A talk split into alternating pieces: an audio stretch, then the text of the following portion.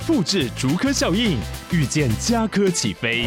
嘉义花园造镇新案 AI 世界城隆重登场，马上把握与家科最近的距离。嘉义科学园区无人机产业聚落，华泰名品城打造高铁 Outlet，故宫南院长庚医院县府生活圈 AI 世界城二到三房抢先预约零五三七一七五五五。什么政治修辞吧之类的。就我们那时候我们硕一能选的选修课没有很多。对对对。然后说我看一看，我想说我一定要学文化研究啊！你刚刚是发出干扰的。然后文化你就一。就是想说，应该是研究一些什么欧美啊，什么中华文化吧，应该是研究一些流行文化，诸如此类有趣的。确实是有流，是有研究流行文化啦，就是通俗文化，但但它的方式不是令人很舒服。我先说，我那时候负责的是文化工业，就是我在讲文化的复制化这件事情，我在批判就是。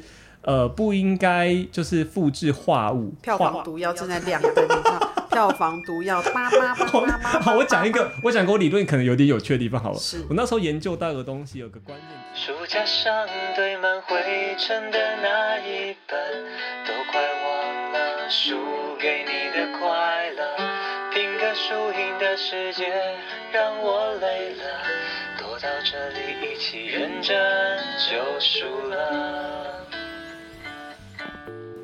你现在收听的节目是认真就输了，我是 Polar。今天在我旁边的呢，我通常都会介绍他是我的老朋友，那他也真的是我的老朋友。我们欢迎 Apple，耶！Yeah! 我这边脚本上还特别写说隆重介绍 Apple 回归，我自己写的。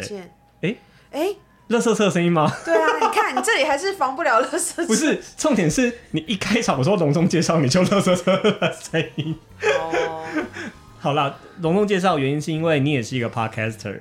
我们上次有聊到，但是我们已经停更很久。我要聊就这个，你到底多久没更新？因为我都忙在忙公司的 podcast。这是借口吗？我看，那我可以。我可以安利一下我们公司的 podcast 吗？哦，可以啊，可以，可以，可以，请大家收听联合开帕的这个白话财经。我们还有很多其他的单元，就包括什么部队锅啊，你给我记着啊，就是非常好听。我为什么免费帮公司做广告？不是你这样讲太那个，到底在讲什么内容？你要先讲一下。我们白话财经呢，就是我们会找每嗯每一个时期最夯的一些财经话题，比如说像什么时候，有时候我们会谈那个台积电，有时候我们会谈这个元宇宙，然后我们有时候也会谈。比如说这个呃量饭店的经，所以听了会懂投资吗？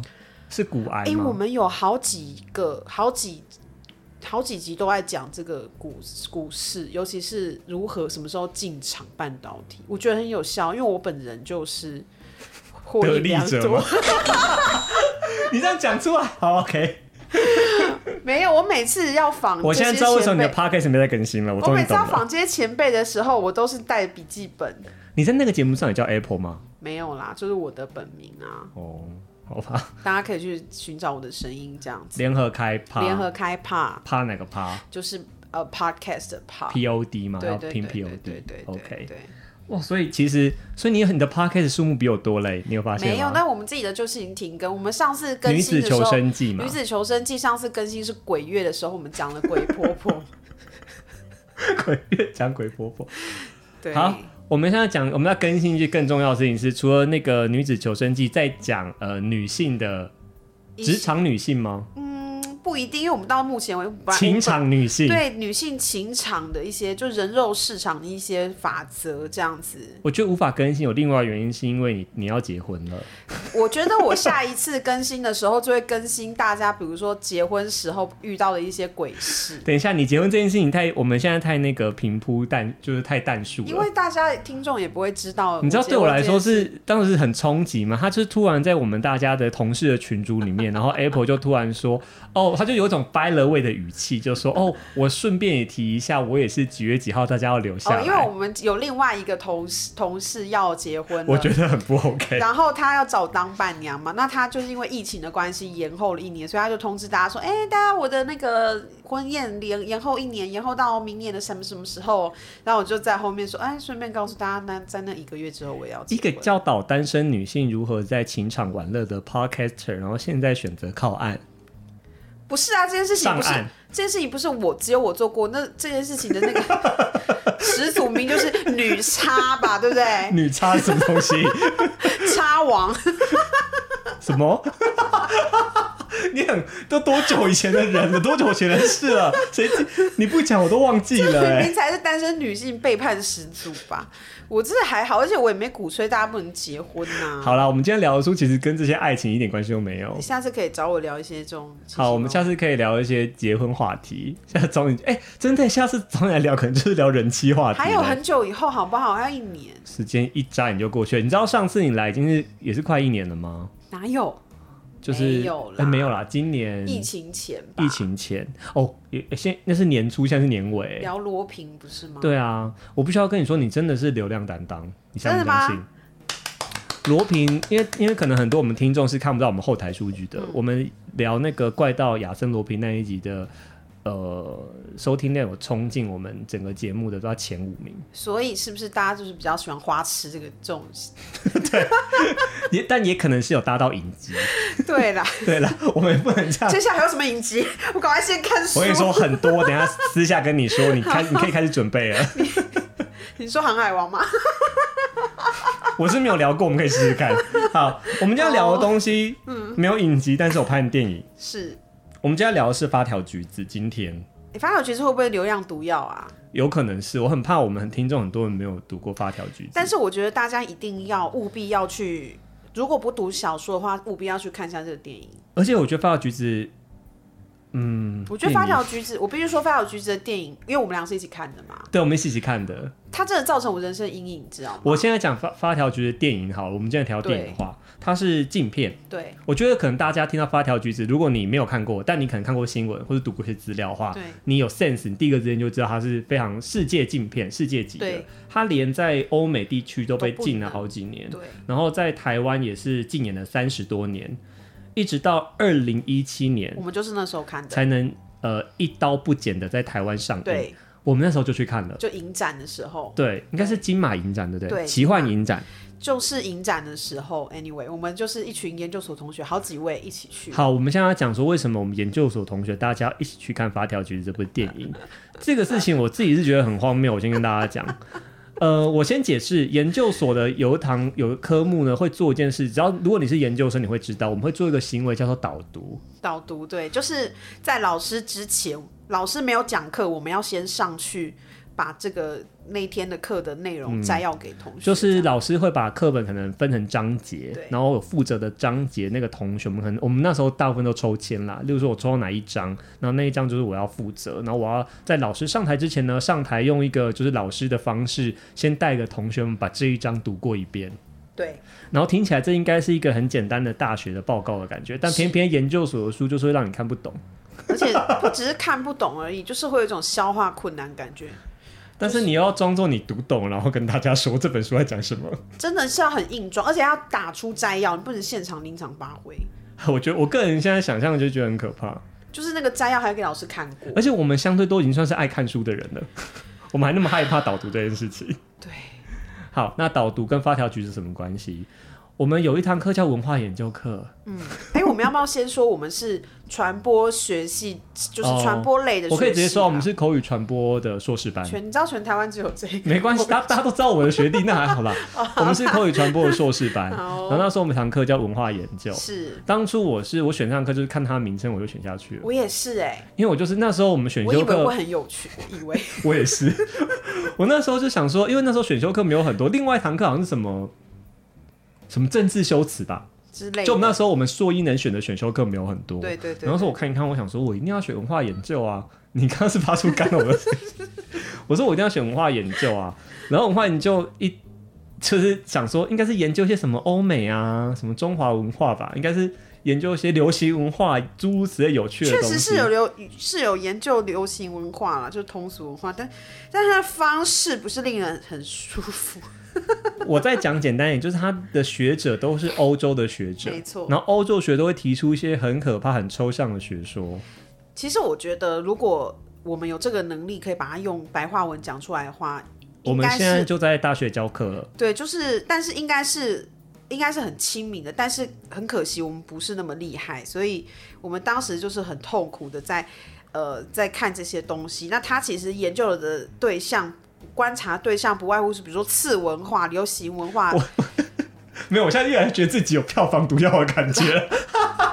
Anyway，它就是一个很恐怖的东西。然后我们那个时候要每一个人都要分章节去导读。好，我们切进来，为什么会为什么会讲到发条橘子？对，因为是你负责的章节，对不对？没有，我是第六章。我现在跟你说，我现在我先说，我那时候负责的是文化工业，就是我在讲文化的复制化这件事情，我在批判就是。呃，不应该就是复制化物。票房毒药正在亮灯，你看，票房毒药，叭叭叭叭叭。好，我讲一个，我讲个我理论可能有点有趣的地方，好了。是。我那时候研究到一个东西，有个关键 keyword 叫做灵光一闪，它好像叫 aura 是不是？aura 那个 aura 是不是？他说只有原著会有那个光芒。对不起，你刚刚讲灵光一闪的时候，我心里面只有什么 Jump 系男主角的一个招式。对不起哦，宝可梦的招式也叫灵光一闪。电光一闪，什么之类，什么闪，反正他就在讲说，你不要以为看到网络上 PO 出来蒙娜丽莎微笑，你就是看过蒙娜丽莎的微笑了。你没有实际到看过蒙娜丽莎的那个真作、那个真迹，你都不算是看过那幅画，那个感动不一样。然后因为现在可以大量复制化的关系，这些感动都被消减了。我觉得你的听众很多人都已经被得罪到了，你知道吗？可是就是这样啊，就想说 OK，你现在说我 OK，你现在说我就这个学者就是这样讲的，所以大家就听听，这是这个学者的概念。总之那个时候很多学者他们都是以一种就是精英文化，精英对，就是一个精英的。的角度在看这些底下的这些好牛奶爸啊爸爸爸爸好，反正呢，在文化研究里面呢，就是有一个很很这个著著名的学派叫做伯明翰学派。我 哎、欸，我先跟大家说，我没有任何鄙视的意思。我我们会，我们刚刚讲那么多干呕，其实是我们自己当初在研究所导读的时候，我真的会因为准备的太紧张，然后会发生干呕的状况。那真的很夸张。这个是我的同学可以帮我作证。呃，研究所时期应该是我最 最害怕看到书的时期。嗯、那时候我真的是很努力，我是我觉得真的我算很老实的学生。嗯，我也想要很乖的，真是那个礼拜是我就想把它完全的读通读熟。嗯，但是我真的有时候有些事情是你努力也办不到的。那有时候是一些经验的累积，但我那时候就是拼命的读，想说不行，我把它读懂，然后甚至有点熬夜。嗯，然后隔天呢要上台之前就一直想要呕、嗯。我觉得你就是身体。熬熬夜熬坏了，然后就会连锁反应，就像发条橘子的男主角一样，你就看到那些 keyword 的时候，你就会出现一些身体不适的状况。好的啊，好，总而言之，我我继续讲一下，在这个里面呢，就是那个伯明翰学派一个很重重要的一个学者，叫做毒药在亮了。然后他呢就有他的那一章里面呢的标题就是。我需要介绍这本书吗？不需要，反正我们课本哈，里面有一章就叫做《从海边一日游到牛奶爸》，赫加特就和嘎他与劳工阶级文化这样子。那这章不是我们任何一个人导读的，但是我们那个时候看到里面有一个关键字叫牛奶爸，牛奶爸，我们就在在一个那个很恶心的知识海里面找到了一片浮木啊，这个这个词我好像看过。其实牛奶爸这个词我那时候没有看过哎，哦，真的吗？只是因为那个时候。呃，我们老师那时候用一个比较有趣的观点在在讲解这个词，嗯，让我就是稍微觉得这个章节有点有趣。哎、欸，可是我那个时候我的课本上面有写“发条橘子”四个字，有有有，那时候就有提到“发条橘子”。那时候在讲牛奶爸，好像是讲说那是青少年聚集的场所。对啊，那为什么我会写“发条橘子”？那时候我记得老师是说那是呃。他跟我们解释的说法，我没记错的话，他是说，因为未未成年，嗯，所以他们没办法去酒吧，对，所以他们变成是这个时候的呃，欧美的这些青少年会集中到一个场所，叫做牛奶吧，牛奶吧。那所以很多所谓的次文化，对，很多次文化发展都是来自那边，对。其实后来我记得我们会另外去解读，其实有点像是我们以前的那个泡沫红茶店啦，呃，就是如果我们要脉络，我们要移到台湾的话，对。有点类似这个感觉，但是如果如果真的要讲发条橘子的牛奶爸的话，它就不是泡沫红茶店这么简单。没没没没，好，我们现在讲发，我们我们终于讲回主题了，耶、yeah，发条橘子。对，好，发条橘子这本小说其实在讲一个呃青少年的故事，一个坏一个十五岁坏坏男孩的故事。我想说，这时候定义他坏吗？好。就是一个坏男孩的故事。一个十五岁，呃，反骨男孩，不是那个反骨男孩的故事。好难。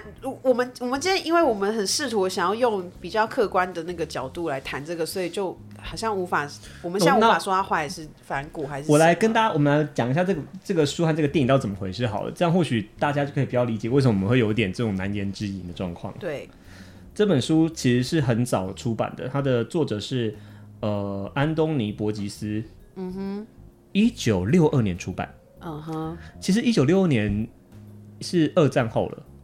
嗯，我记得那个时候有个很有趣的现象是嬉皮文化，我那时候特别去找这个东西，嗯，所以这本书你在那个那个情境下写出来的，嗯，就是呃青少年的反动，就那时候有嬉皮嘛，哦，就对于反战啊，还有他们很反抗所谓的国家体制的东西，在那个时候，呃那时候社会氛围啦，或是青少年的氛围是这样子，所以发条局在那个时候好像有引起一波讨论。那你知道我在干嘛吗？你在干嘛？我在看侯尬是什么时候写这个学术的。我没有要理你的意思。我跟你说，那时候我还没投胎，那时候我还干嘛？对，没有。我想说，哎、是哪个仙这样子？好，好然后后来呢？我想跟大家更声明大招是，它被翻拍成了电影，在一九七一年，其实也很早。一九七一年，发条橘子它被拍出来了。嗯，然后但是它在一九七二年在英国首映。嗯，隔年却发生了两起模仿电影情情节的犯罪案件。它其实是有上映的哦。我们现在说它是什么大镜片，史上大镜片嘛？它是先上映，它先上映了。对，它上映之后呢，却发生了很多模仿案件。有的时候导演是导演自己的，导演要求华纳兄弟撤回英国的发行权，所以是有点导演自发性的，他暂时的这个影片的露出，嗯、直到二零零零年，就是两千年，对，呃，他在英国才能重新上映，所以他中间空白了二十七年。嗯哼，嗯。但是很有趣的是，在英国虽然被禁，但好像在法国，他被是卖座冠军，可以理解。为什么可以理解？因为法国人就是然后喜欢这种。你讲话要小心哦。刻板印象，我们有社会责任。法国是电影的这个对大国，所以他应该是很可以接受这，而且其实《发条橘子》这部电影并不是难看。好，然后我再来讲美国的部分。嗯呃，按照我资料上面写的没有错的话呢，它是目前史上唯二被提名奥斯卡最佳影片的限制级电影。哦，嗯，唯二。那另外一部是什么？另外一部我我资料上面写的是一九六九年的《午夜牛郎》。OK，Midnight Cowboy。嗯哼，嗯，但好像两部都没得奖，嗯哼，都是入围提名这样子。就奥斯卡比较政治正确。嗯，I'm not sure。我这边是写 X 级电影，X 级应该就是限制级吧。嗯但是我想这个资料正确吗？因为真的只有这两部限制级入围过最佳那个，因为感觉到更近期了，应该会更多。更近期没有啊？你看近期奥斯卡入围的都是一些到辅导级，是不是？看起来就就是就很很值得大家就是拿来当教材之类的一些电影。那我们来讲《发条橘子》这本书名，嗯嗯，在讲什么？嗯，《发条橘子》其实我去查，它本来就是伦敦的俚语。嗯，他们俚语就有这句英文，嗯，然后是用来形容古怪的人哦。对，然后就是他外在是水果的样子，但内机却是机械。哦，对，所以他被形容古怪的人。然后他同时也是在暗讽这个人，他看起来是自由意志的，但其实他是被控制，他自己不知道。嗯，嗯对，对，所以这本电影、这本小说呢，他就用发条橘子当做书名。对，所以他想要讲的故事。就在讲一个被控制的故事，人性被控制的故事。好的，人性能不能被控制的故事，应该这样说。哦，还不错，这个说法。对，好，那我觉得我来把故事稍微讲一下好了，这样大家可能比较理解在干嘛。这本小说最一开始的男主角叫做亚历山大，他是一个青少年，嗯，十五岁。对，那个时候他就是呃，反正就是不良少年，你。我们刻板印象不良少女的样子，对，然后穿着一些很很当时当代次文化的衣服，然后不上课，对，就是上课时间都翘课，然后去窝我们刚刚讲到的那个牛奶吧。就简简简单来说，就是每天晚上去混撞球间，然后网吧。对，我们如果用我们台湾的通俗文化讲，但他们那个时候有个文化就是牛奶吧，就是我们研究所的课本里面会提到这东西。而且我们研究所课本没有告诉我们牛奶吧里面是可以嗑药的，所以就是我们后来去看的发条局才发现的啊。对，在小说里面呢，他们因为牛奶吧有点像掩盖他们青少年，有点这样帮他们 cover 他们犯罪的状况嘛，因为他们不能去酒吧，因为未满十八岁，他们就会在牛奶里面加迷幻药。对，在小说里面的情节是，他们嗑药的方法就是窝在牛奶坝里面，对，然后把那个药丢进那个牛奶里面一起喝之类的。嗯、所以那就是等于是他们不良少年聚集的场所，他们在那边谈论他们接下来要去哪里做什么案子。嗯，对，去哪里呃偷拐抢骗，去哪里玩呐、啊？对他们来说是一种玩呐、啊，对不对？我觉得他们那个时候，找乐子，可是他们那个时候已经在干事情的感觉。他们有觉得他们在犯罪？有，我觉得有啦。他们还是会躲警察，然后会去安排说哪个店家几点关门，或是包含在我们章节里面，他会去有个很关键的剧情，他去跑去一个贵妇家嘛，嗯，他们也是去先去暗中调查，然后哪个窗户进去比较方便啊，哦，然后而且他们也是那时候有锁定说他家哪一个古董比较值钱，哦，所以我觉得他们当然或许玩是他们的核心，也是他们会觉得这件事对他们说很刺激，对，但他们也是有考虑到可以得到多少钱，嗯，这本书很。我读起来我是不喜欢，但或许是一个乐趣的所在，是他会写很多青少年的次文化用语，就是嗯、呃，就像我们现在在讲缩写一样啊，就比如说，哎、欸，要去永豆，要去要去北车，要去景业吗？北车吗？景业是什么？景美夜市，景美夜市太偏门了吧？哎、欸，我真的，我跟你说，真的有，你不要情勒我，我情勒比较常用吧。对，是是关你哦、喔，不行，我现在完全无法招架，我已经不知道怎么应应对了，你知道吗？我们写娱乐新闻常会写这些，我现在已经停留在什么旋转呐、啊，什么塑胶啊之类的。哦，现在塑胶有点去年呢，阿姨你要跟上哦。对不起哦，对，好，我要讲的是它里面会提到，可是因为这本书你要想，它毕竟是呃六零年代、七零年代的小说，所以它里面的那些词，你现在看还是蛮过时啦。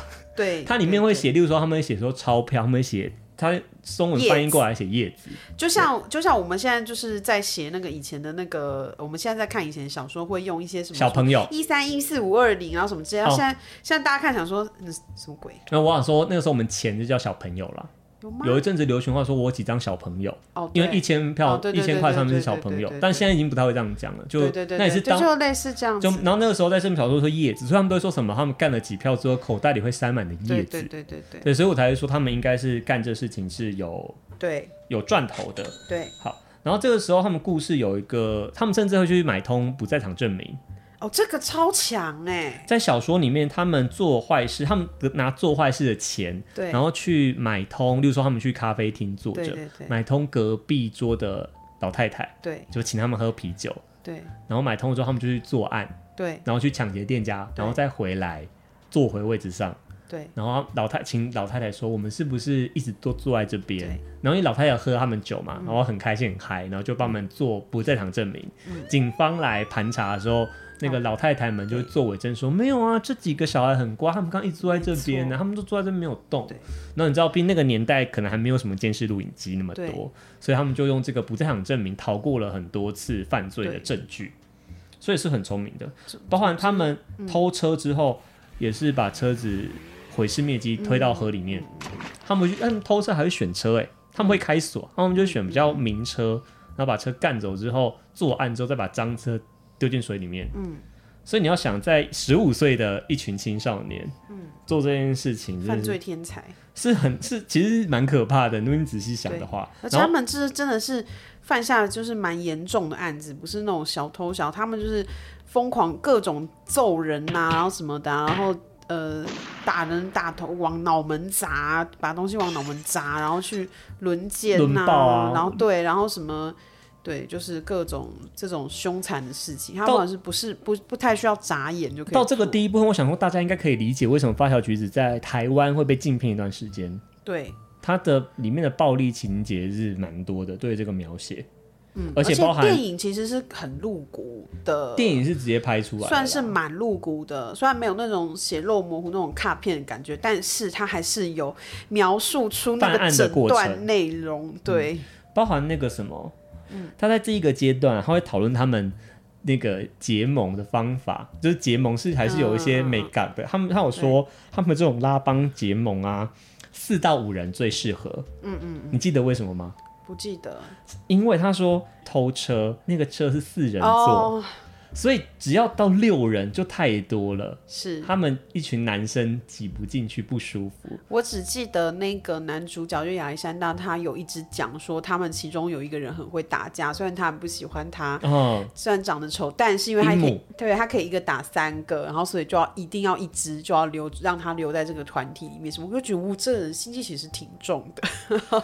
对啊，然后这个男主角他其实有点自认为是这个小团体的领袖老大，对对对对，但问题就出在这边。了，他自认为是，但你知道，当就是这群青少年们，嗯，就是越来越做越来越多案子之后，大家开始会争论谁才应该是这个呃组织的头头。对，所以并不是所有人都信服亚历克斯、亚历山大的。嗯嗯、其中那个，尤其这个丁姆，就我们刚刚说他一个可以打三个的时候，亚历克斯在事后有些案子的时候会指使他做事情，或制止他做事情的时候，他开始会不开心。对，丁姆会觉得你凭什么命令我？对，然后亚历克斯就觉得，哎，不对，这些主意都是我出的，都是我帮我们决定，我决定要做哪些案子的，嗯、我当然是这个领袖头头啊。嗯，然后他们的那个组织是四个人，嗯，就除了丁姆之外呢，他另外两个伙伴叫做呃彼得和乔治。嗯，彼得乔治呢，在他被问到说，哎，你不觉得我是老大吗？我应该、嗯、亚历克斯应该是这个团体的老大的时候，彼得和乔治并没有马上挺他，嗯，也是有点就是呃。支吾，然后不知道怎么说这样子，嗯、然后情况有点尴尬。然后后来他们去做了一个案子，就是他们开了那辆赃车嘛，对，然后跑去抢劫一个作家的家里面。这有点算是，就他们是有预谋，讲想好这个要抢这一家吗？在小说里面并没有预谋，对，就有点临时起意看到。他们有一点，有一点是。偷了车，然后四处看哪一个哪一户人家适合下手，因为他们觉得这一栋房子旁边没有什么邻居，这是一个。然后在这栋房子看起来算家境还不错。嗯，作案手法是他们会一个人先去敲门，嗯，接电话。求救，嗯，他们会有一个人演求救者，一个人演昏倒的人，对，然后就说不好意思，女士，我们想要跟你们借电话，可以打救护车嘛，嗯、或什么的，我的什么朋友这里什么晕倒了什么的，然后这家女主人就很好心，就但还是很担心，因为半夜嘛，他、嗯、说那你稍等我一下。然后就往后走，可能要去问先生，嗯，但他的门没有关上，嗯，这群人呢就直接冲进去了，戴面具冲进去，对，冲进去之后开始为非作歹。他们除了抢钱之外呢，他们还把家里都砸坏了。哎，这个部分有一个地方就是说，这个作家啊，他就是故事中发条橘子的作家。对，那时候呢，我们的男主角就看到了打字机上面的那个书。他的草稿对是写发条橘子，然后他就把它拿起来，然后把它撕坏了。对，好，在这之前呢，作家其实都有点心平气和，说你们不要这样，你们冷静。然后他一一起把那个草稿撕掉之后，作家这个起笑了。对，整个俩工 大俩工。我可以理解，你想象你论文写完了放在那边，然后有人冲进来把它撕坏，我想我应该会杀人吧。而且你要想那个时候是没有数位的，我就直接杀人啊，我就直接拿东西砸他，没什么好说的。所以就是他等于是把你写论文的那个电脑硬碟砸坏的概念。对。好值得杀死他哦！真的好值得杀死他。那时候不顾任何一些安危，即使对方手上有武器。对，但是那个作家他可能就是平常没有在重训，没有他就最主要是因为他们有四个人，而且四个他们是犯罪，哦、已经犯罪经验太多，因为手上都有什么剃刀啊，都有一些长棍啊，嗯、都有武器的状况，嗯、所以那个办，而且他的太太也在。对。所以这个情况对作家本来就很不利，嗯，所以做下自己啼笑，他也马上会被制止下来，马上被痛殴、被围殴啊。然后他太太就是因为这样子，因为他先生先被制服了嘛，对，太太就我们刚刚一直提到，他被抓去就被轮爆了，对。然后这个过程是也被描写下来，在电影里面是蛮明显的，在书里倒还好，没有我想象那么露骨啦。但他就直接写了，对他有写，他们轮流，对对对对对，他有写了，嗯。做完这个案子之后呢，他们开始。争论谁才是领袖这件事情，嗯、然后之后下一个案子是他们去偷一个贵妇贵妇家，他们然后偷里面的一个古董。嗯、对，我们的亚历克斯就被另外三个伙伴陷害了。因为这个贵妇她有提前打电话报警，因为这个贵妇有点警觉性。对，他们一样的手法。对，然后虽然这个贵妇后来就是被殴打了，但是警察还是来了，所以这个时候其他三个人就、欸、小说里面贵妇有那个哎、欸。虽然好像也有被攻击，但是小说里面贵妇有反将一军呢。反将一军，贵妇好像拿拐杖还是什么，就绊倒亚历克斯之类，就是贵妇在里面是有、哦、是有攻击，是有反击。这个贵妇她确实是蛮厉害的、啊，是一个蛮恰的，而且她就一开始的时候，她就人家才敲门而已，她就已经在讲打电话报警。所以老汉那时候是不开门的，对，亚历克斯是从窗户进去的，对，是从二楼的窗户潜进去，对，然后他的其他三个同伴本来应该要，例如说。呃，进来帮他，嗯，或者是帮他在门外把风什么的。对，但他们三个另外三个人最后是跑掉了。对，警察就跑掉了。对，所以就变成他被放生。对，亚历克斯就被关进监狱。而且他还被攻击眼睛啊。对啊，就是就是老对对对老太太攻击他，对对对，就是他被攻击眼睛，所以他看不到，所以他没有办法，他一时间就是没办法看到，所以他就只好留在那边冲横冲直撞，才被警察抓到。他如果这样的话，那绊倒他好像是丁姆哎、欸。就是对，就反正总而言之，就是他的朋友们还不帮他把他绊倒，把他留在现场。对，就是让他没有办法逃离这样子，所以他就被抓到。这个是前面第一第一个部分的内容，就是他犯罪的地方。我们先认识了这一个以犯罪为乐的青少年。对，我觉得他这里都在。描述就是因为他中间还有回家过，然后他中间还有描述他就是把两诱拐两个未成年少女、嗯。他在唱片行遇到两个比他年纪小的小女孩，他就翘课，然后在唱片行遇到两个比他年纪小的小女孩，然后居然诱拐人家回家去三 P 这样子，所以这这整个过程，第一步整个过程，第一个部分其整个过程就是要描述他有多么的。呃，对于这种善恶是非没有，还有他爸妈多么无力。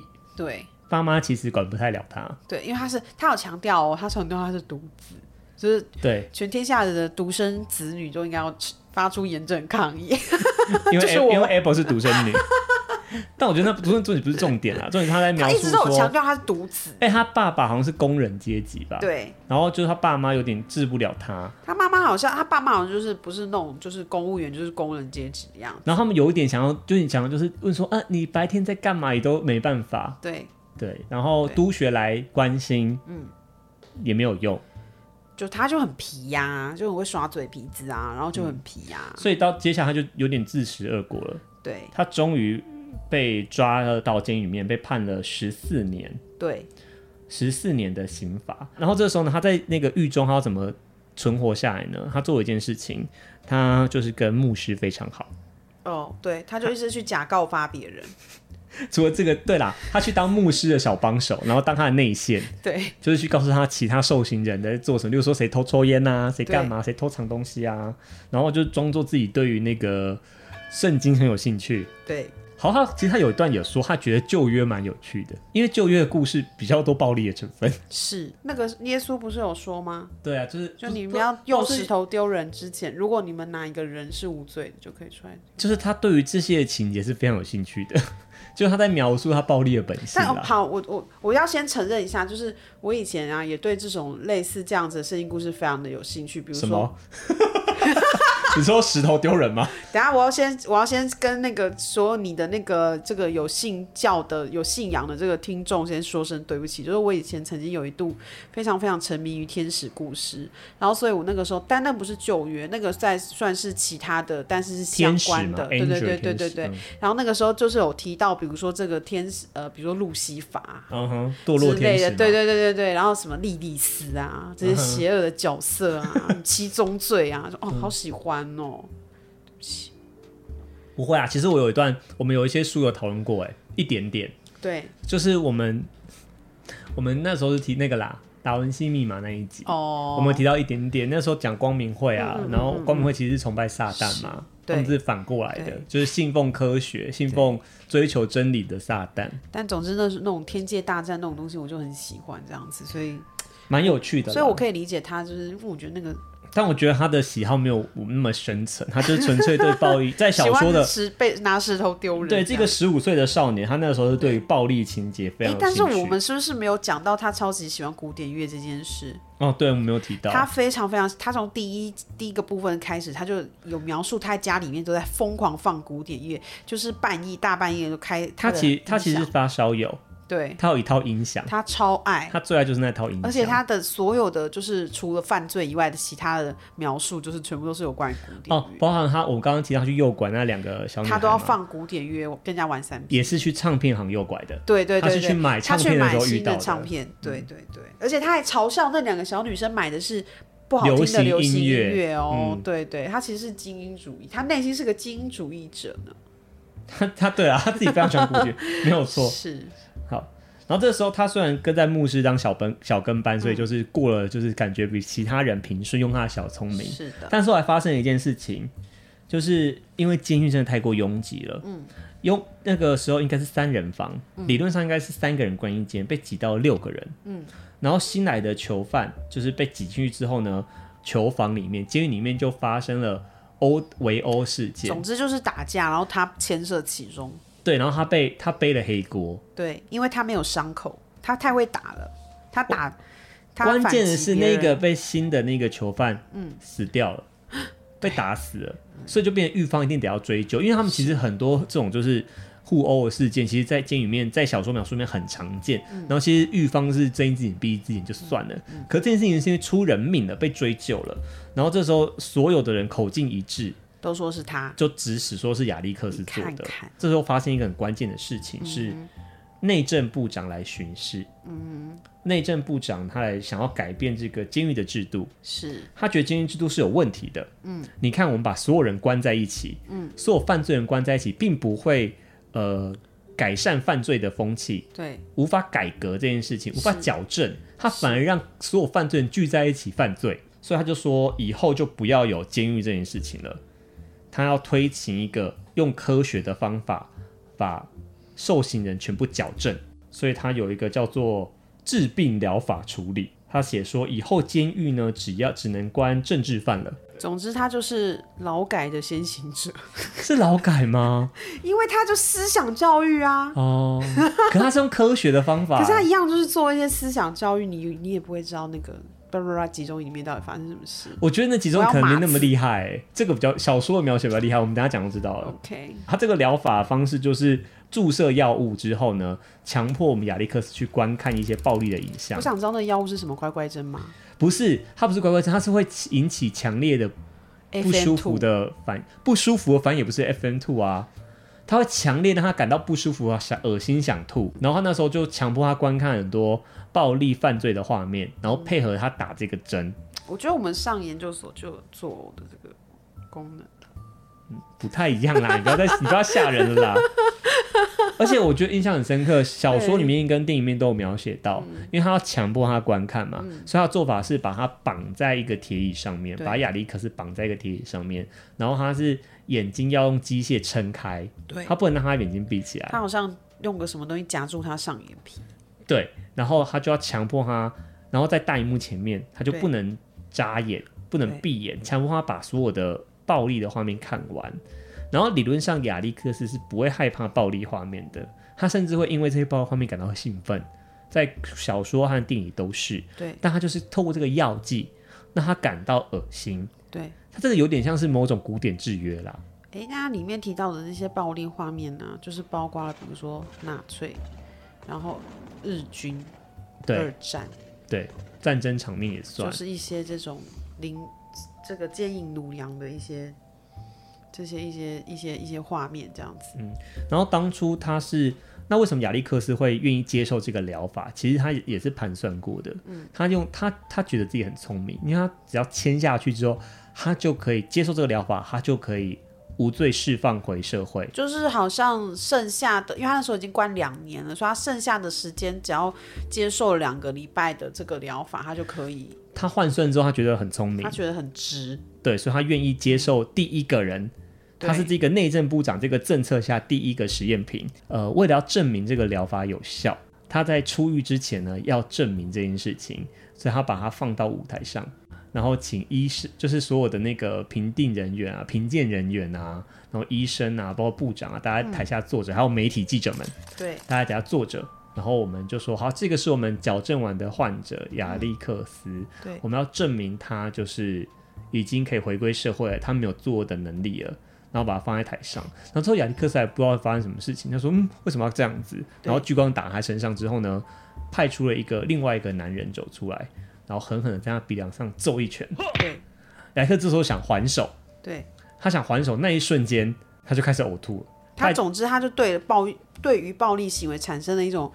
莫名的身体自发性的抗拒，这个疗法的结果就是会让他就是古典制约了。他只要看到暴力，他只要感受到暴力的时候呢，对，他就开始恶心不适，然后就无法实施任何的暴力行为。他们还做另外的事情是，除了男人上台之外，有女人上台，穿着清凉的女人上台。嗯、然后亚历克斯想对女生上下其手的时候也没办法，嗯、也开始他就萎了。也开始恶心，嗯，发生不适反应，然后倒在地上就很痛苦。对，然后那时候他才惊觉不对，他说：“你们到底对我做了什么？”这样子，然后他才发现自己已经无法再做他以前的自己了，他已经变成一个无法再实施暴力的人。我这时觉得他有点可怜，这个时候他被剥夺了一个身体一个部分。那我可以站在台湾网友的立场讲，会觉得你死好啊？对啊，死好活该。而且他是自己签名的。他愿意接受这个疗程，对啊。这时候部长很开心，然后说：“你看，我们的那个矫正成功，他已经无法再当恶徒了。嗯，他成为一个什么这善心向上的青年。嗯，思想改造成功，大家拍手，就是这样。对，其实他在讨论这个疗法之前呢、啊，呃，其实牧师他在签之前，牧师有其实有跟他。很认真的跟他聊过这件事，我不知道你有没有这个印象？没有，因为他不是当那个传道小帮手嘛，然后他自己就那时候就跟牧师聊过这件事情。他说他对这个矫正疗法非常有兴趣，他的就是为了想出狱嘛，他就装着一副就说啊，如果这样我可以变成一个善良的人的话，我很愿意这样做。他就装了这个样子这样，然后这个牧师就是语重心长跟他说，你知道善良这件事是选择，嗯，他不是应该是用就是医学的方式。去剥夺你这一块，他应该是你自己选择的。嗯哼，对。如果用这个方式让你无法选择，那你其实就不是人了。所以，在他发生的这些事情，在舞台上这个现象之后，就有点感觉他已经不是个人了。然后后来他被，因为他被证明他已经不会有暴力倾向了，他就被放回了家里。对，放回了社会上。他回家之后发现一件事情是，他的房间已经被清空了。他被一个新的人。就是新的租客，对房客给取代了，然后他爸爸妈妈也不太不太乐意看到他回来，包括他的财产也都空了。嗯，他的财产其实就是最他最在意就是那一套音响啦。嗯，那套音响也被呃被卖掉了。嗯，然后他就去追问他爸妈，就是为什么那套音响会不在？嗯，然后他爸妈就说，因为你要赔钱给受害者。嗯嗯，然后你的资产就全部被变卖掉。然后会去赔给人家了，所以那些东西都没有了。嗯、然后他包括你刚刚说的那个房间的租客也租给别人了，所以他在家也没有了。嗯、那为什么爸妈会这样呢？因为他爸妈以为他会再被关十几年。嗯，其实这部分其实还爸妈应该根本希望他不要回来啊。我是没有想那么多啦，但我觉得到这边我觉得很没 sense，就是。对啊，如果我假设他要被关十几年，他房间空在那边租给人家赚钱，好像也蛮合理的。对，所以我并不觉得爸妈这个决定有什么错。嗯、但我们的亚历克斯是非常生气，他气到离家出走。他这时候离家出走去哪里呢？他最喜欢的地方就是唱片行。对，他就想在唱片行去听他喜欢的音乐。对，这时候发现一件可怕的事情，就是当他听音乐的时候，发现他他会。他对音乐也有非常严重的这种不舒服的反应，跟他想要揍人的时候一样。嗯，为什么发生这件事情呢？嗯，因为当初他们在做执行这个疗法的时候，那些可怕的画面有一度是配合了古典乐。对，所以就导致了他在接收到古典乐的时候，也会刺激他有这种不舒服的行为。嗯，哇，这个对他来说是天打雷劈，他最爱的事情。他除了犯罪之外，最爱的事情就是听古典乐，然后连听古典乐这个兴趣也被剥夺了。嗯，他听到古典乐就是太恶心，之后他躲到一个他我们从来没有想过他会去的地方，他跑去了图书馆。哇哦！他找到为什么在图书馆呢？因为那边不会有音乐。嗯，那边很安静。偏偏在图书馆遇到的人是他以前欺负过的人，他遇到以前欺负他的老先生，然后认出来之后，就算是攻击他，他已经没有还手的能力了。对，挨打到有人报警。嗯，警察来了，结果警察戏剧性的是那个警察是丁母，嗯、那个警察丁母就是他以前那个背叛他的那个那个小伙伴之一，就是那一个可以一个打三个，然后说评评审当老大那个人。他，他心里面很鄙视，然后到最后竟然就是被被背叛的那一位。亚历克斯一度觉得哦太好了，因为丁姆是他以前的朋友，嗯、应该会找他，应该帮他，结果没想到并不是，丁姆反而是落井下石，嗯嗯嗯，就他就把亚历克斯拖到野外去，再殴打他一顿，嗯哼。其实我觉得丁姆当上警察这一段也很特别，小说里面并没有把丁姆的视角写出来，就没有告诉大家他到底是为什么当上警察，然后怎么当上警察。哎，才两年，为什么他可以当警察？十八岁哦，我其实不知道那个时候警察制度怎样。不过这个时候在他们的年纪是十七、十八岁，就是刚出社会、刚成年，在那个年代。对。对然后后来呢，他这时候被野外痛殴嘛。他就跑去别人家求救，他就发现奇怪，这个求救的人家，他去敲门嘛，他没什么选择。对，他在野外找到一个就是房子，然后周围都没有其他邻居的房子，之后发现啊，这个男主人就是当初那个发条橘子的作者。我们的这个作家呢，也没有认出来他就是亚历克斯，嗯，因为他们作案的时候是戴着面具的，戴面具的，他反而知道他是那个第一号的实验品。因为他的新闻都有上报纸，他接受这个内政部长的矫正疗法这件事情呢，是内政部长的政绩。他说我要矫正所有的犯罪行为，这是内内政部长他的宣扬，他政绩宣扬。对，所以他的照片和这个事迹是有上报纸头条的。嗯嗯嗯。所以呃，作者认出他是认出他是实验品。然后就很想要帮他，嗯，因为作者这时候心里想的是，他要用这个方法去扳倒现在的内政部长，嗯、他是反对党，嗯、他是现在的反对党的支持者，嗯、所以他就很开心的把亚历克斯收留下来，然后就说：“我们想把你的事情，你现在遭受到的苦难报道出去。”我们要告诉大家，政府做这件事是错的。嗯，他不能用这个方法改造我们的年轻人。嗯，你看你现在过得这样那么痛苦，连最爱的音乐都不能听了。嗯，这不是一个好的现象。嗯，所以他们就在这个时候把它移到一个公寓里面。嗯，就说你现在就住这边，然后我们明天可能我们就是把你的事情公诸于世，什么巴拉巴拉之类的。嗯，嗯，嗯，一住进去呢，隔壁邻居就播了古典乐，因为是隔壁邻居播的，所以他没办法按 stop。嗯，我们亚历克斯就被逼疯了。嗯，他选择了一件事情，跳，他跳楼。对，因为他被逼到不知道去哪里，然后身体非常的不适，想要停止这一切。隔天大难不死，嗯，住院了。然后这件事又上了新闻。之后朋友说，跟他说，哎、欸，小朋友，我们你做的太好了，因为现在老百姓们已经义愤填膺。嗯，你前中煽动了民意，你让这个。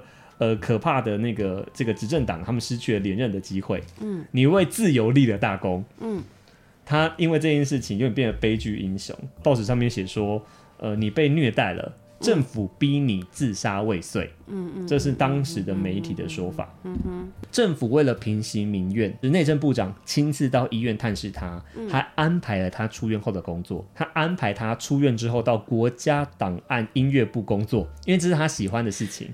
对，加送他一台音响。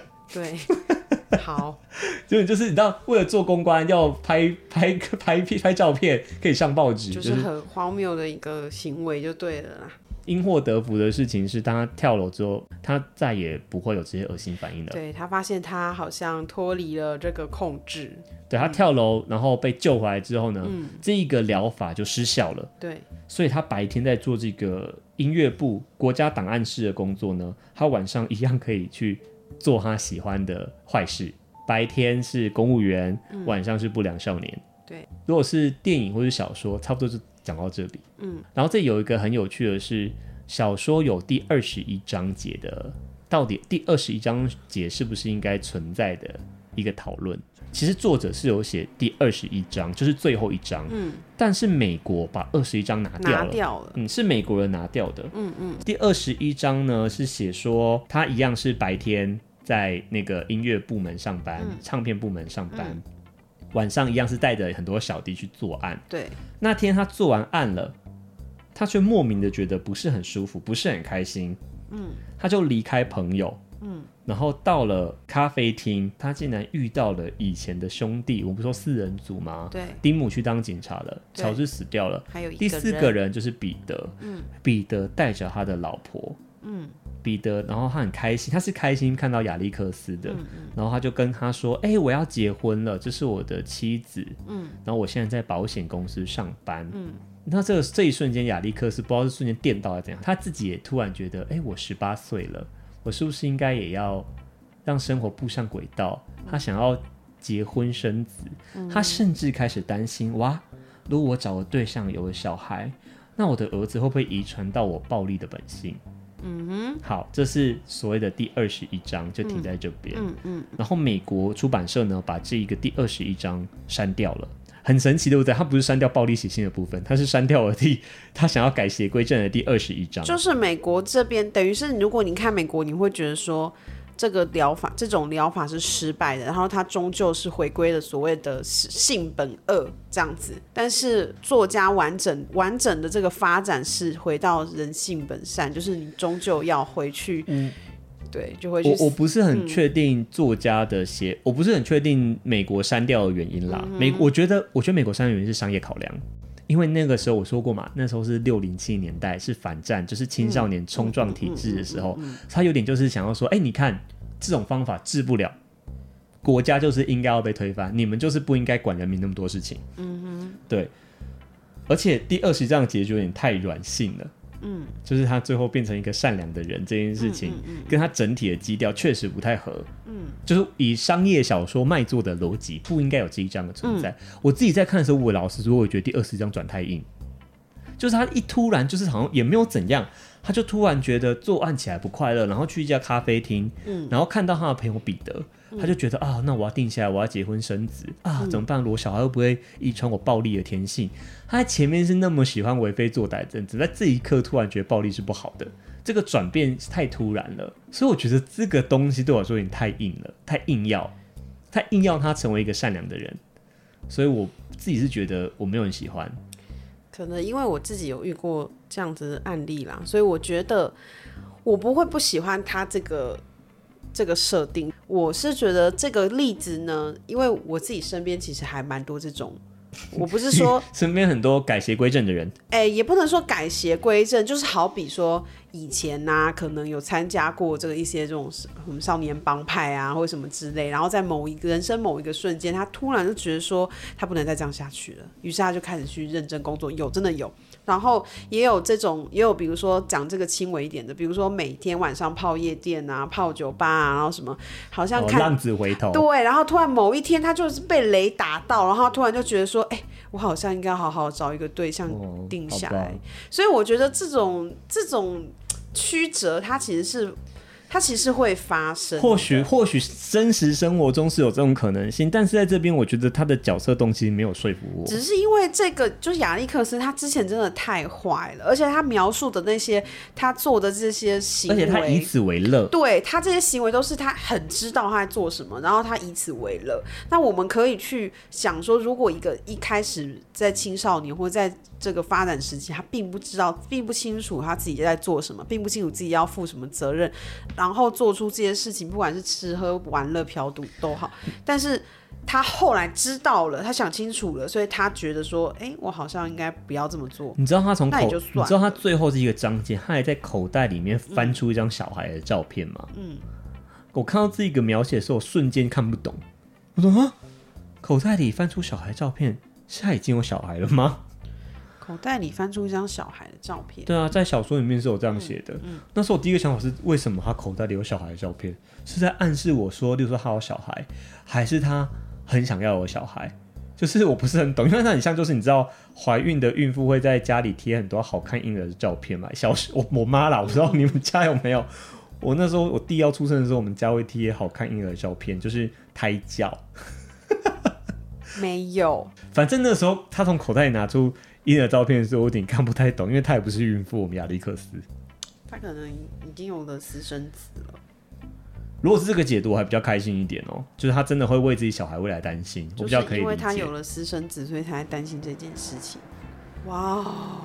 亚历克斯刚刚开过去，亚历克斯表示：“我永远不会停下来。”哎、欸，但是我们作者其实对于美国版的删减，还有啊，电影也是基于美国版去拍的，对，所以电影也是没有把第二十一章拍出来。对，作者其实很不开心的，毕竟他想要表达的可能是他想要表达的，就是二十一章如果整个被删掉的话，就跟他原本想要传达那个是完全不一样的。对，我们作者其实非常不满这个拍法的。对，对，那我想要跟你讨论的是，你觉得《发条其实》这本书到底想跟我们讲什么？第一个，我我一直觉得他讲的是性善跟性恶，就是如果以我们我们对，我们如果都以就是二十一章完整的那个论点来说，因为毕竟那才是作者原本想要表达的。完整的书应该是二有第二对，所以那是毕毕竟那是作者想要完整表达的，所以我一直觉得他是要是描述一个就是呃人性，他是会这样子去改变的，但我们不能用强制的方式去改变它。就是说，我们是用强制的方式的话，那终究不会是一个自然，跟也不会是造成一个好的结果，而是要等到他自己呃发生的人生一些转折，不管是他有没有小孩或是什么。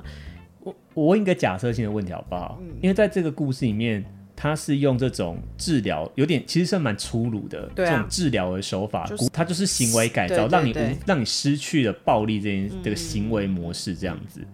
嗯但如果今天我是用二十二世纪的哆啦 A 梦的如果电话亭，我刚刚说我呃，如果这个人类社会完全没有暴力，嗯，如果是这样子的话，会好一点吗？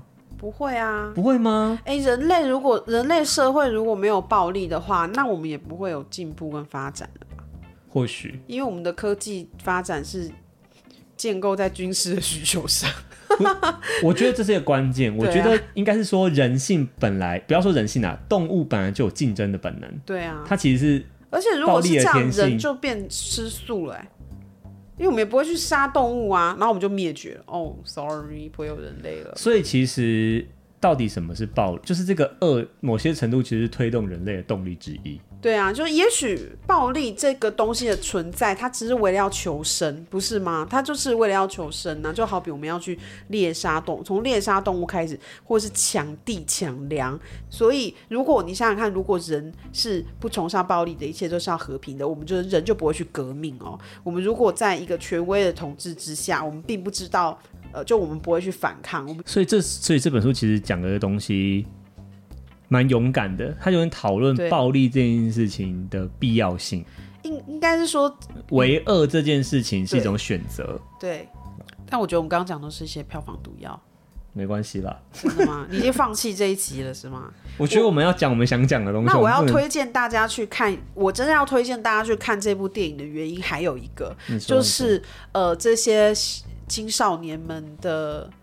的这个服装、妆容与服装真的太精彩了，我觉得是，我觉得很可怕、欸，我觉得非常的值得一看、欸、因为他们就是画了一个很夸张的，然后很突出睫毛的妆，然后穿着这个白色全白的衣服这样子，然后就很紧身的这些。毕竟这个电影是一九七一年的，一九七一年上映。其实我觉得这个电影真的是蛮震撼的，可以去看一下。然后还有一个点就是说，像这本书里面有讲哦，他把这些。呃，他在这个疗法里面呢，他让这个亚历克斯去看这些暴力的影片，为什么要选择是比如说纳粹或者是二战？那这本书他为什么可以把它定义为就是把它放在绝对的恶这部分？其实我觉得这个书里面设计了很多让人要反思的地方。他也许不是在告诉大家说这个就是绝对的恶，他也许是要借这个让大家去想说，哎，为什么你要把这个东西写在这里？其实我一直觉得这本书其实是一本反政府的书啦。是啊，他其实在讲说，呃，你要注意政府是不是在控制你。对，包含你刚刚讲的，有一点像是说，我们那是什么？历史是为赢家写的。对，就是我们现在接触，我们现在的，我们现在学的这些历史，我们现在学的，呃，这些和平的概念，也都是。来自胜利者的写法，没错。这一本小说，它的东西是是可以用在很多我们现在的那个时事话题上面啦。偏偏我们那个时候在研究所课上面，我们其实这本小说就短短的带过去，这是我们自己后面去看的。其实老师没有在上课的时候没有特别提到，那个、是我们自己去看的。对对对，对，那时候我们有一点点，那时候你是有点想要就是带领我逃脱那个导读地狱。我只想要逃避。我们都想要逃脱导读地狱，就觉得，然后那时候我们抱着一个就是这是课本上有写的东西哦，所以我们现在不是出去玩，我们现在是。去看就是延伸读物那种感觉，但其实自己想要出去玩，只是只给自己一个借口。没错，我也苦闷的研究所人生，就是被学校制约的人。对，就是这样。我们还要就还要就是想要做自己想做的事情，还要帮自己找借口。但我很好奇，你的听众看看过这本书？我觉得电影可能会有人听过，真的哈、哦。嗯，小说可能不一定。好啦，希望可以获得很大的共鸣。哎、欸，拜托这本书。电影很有名，他书也很有名。我记得那时候我去查他的 title，最后 ending 就 end 在这边好了，证明一下这本书多有名。它是一九九八年美国现代图书馆二十世纪百大英文小说中第六十五名，编辑排行第六十五名，读者票选更高第五十五名。两千零五年被《时代》杂志选为百大英文小说，值得看吧？百大。我一直都很期待你讲说什么第一名什么，直就你是跟我讲什么五十五名？哎、欸。二十世纪，哎、你要想小说那么多、欸，哎，他不是什么歌手，小说的数量很多、欸，哎，好啦。他可以挤进百名，我觉得已经很厉害了。我觉得真的蛮有趣的，因为其实这本书可以很浅，也可以很深。如果就是要把它不动，然后把它看完的话，它就是一个很曲折、有点猎又有点猎奇、又有点超现实的故事。猎奇的故事。对，可是如果你要认真去看，然后去做一个所谓文本分析的话，里面又可以用一大堆引用一大堆叉叉理论什么鬼的这样子。对，他又讨论到心理学啊，对，然后讨论到社会学啊，对，下次可以找。欢快一点的书找谈吗？可以吗？可以啊。我比较适合发花痴。我今天我刚刚在想说，我有什么花痴的切入点，就没有办法。除非你喜欢这个小屁孩，不然你很难发花痴。对，我的眼前就一直浮现那一张脸，上下睫毛都很。他睫毛画得很。他就是比较帅的恰吉。可以，我喜欢这个说法。希望大家都去看这部电影，真的跟我有一样阴影。哦，对啦，我觉得如果小说看不下去，电影可以看。你就抱持着这是一部禁片的想法去看，为什么它会被禁？这样对，好。但是但是我觉得就是要乖乖乖乖听话，未满十八岁先不要看，它是有级数限制的啦。它是有一些镜头的啦，对，对一些镜头。我觉得主要是对那个冲击，你真的思想要够成熟。那你看拆火车不是一样？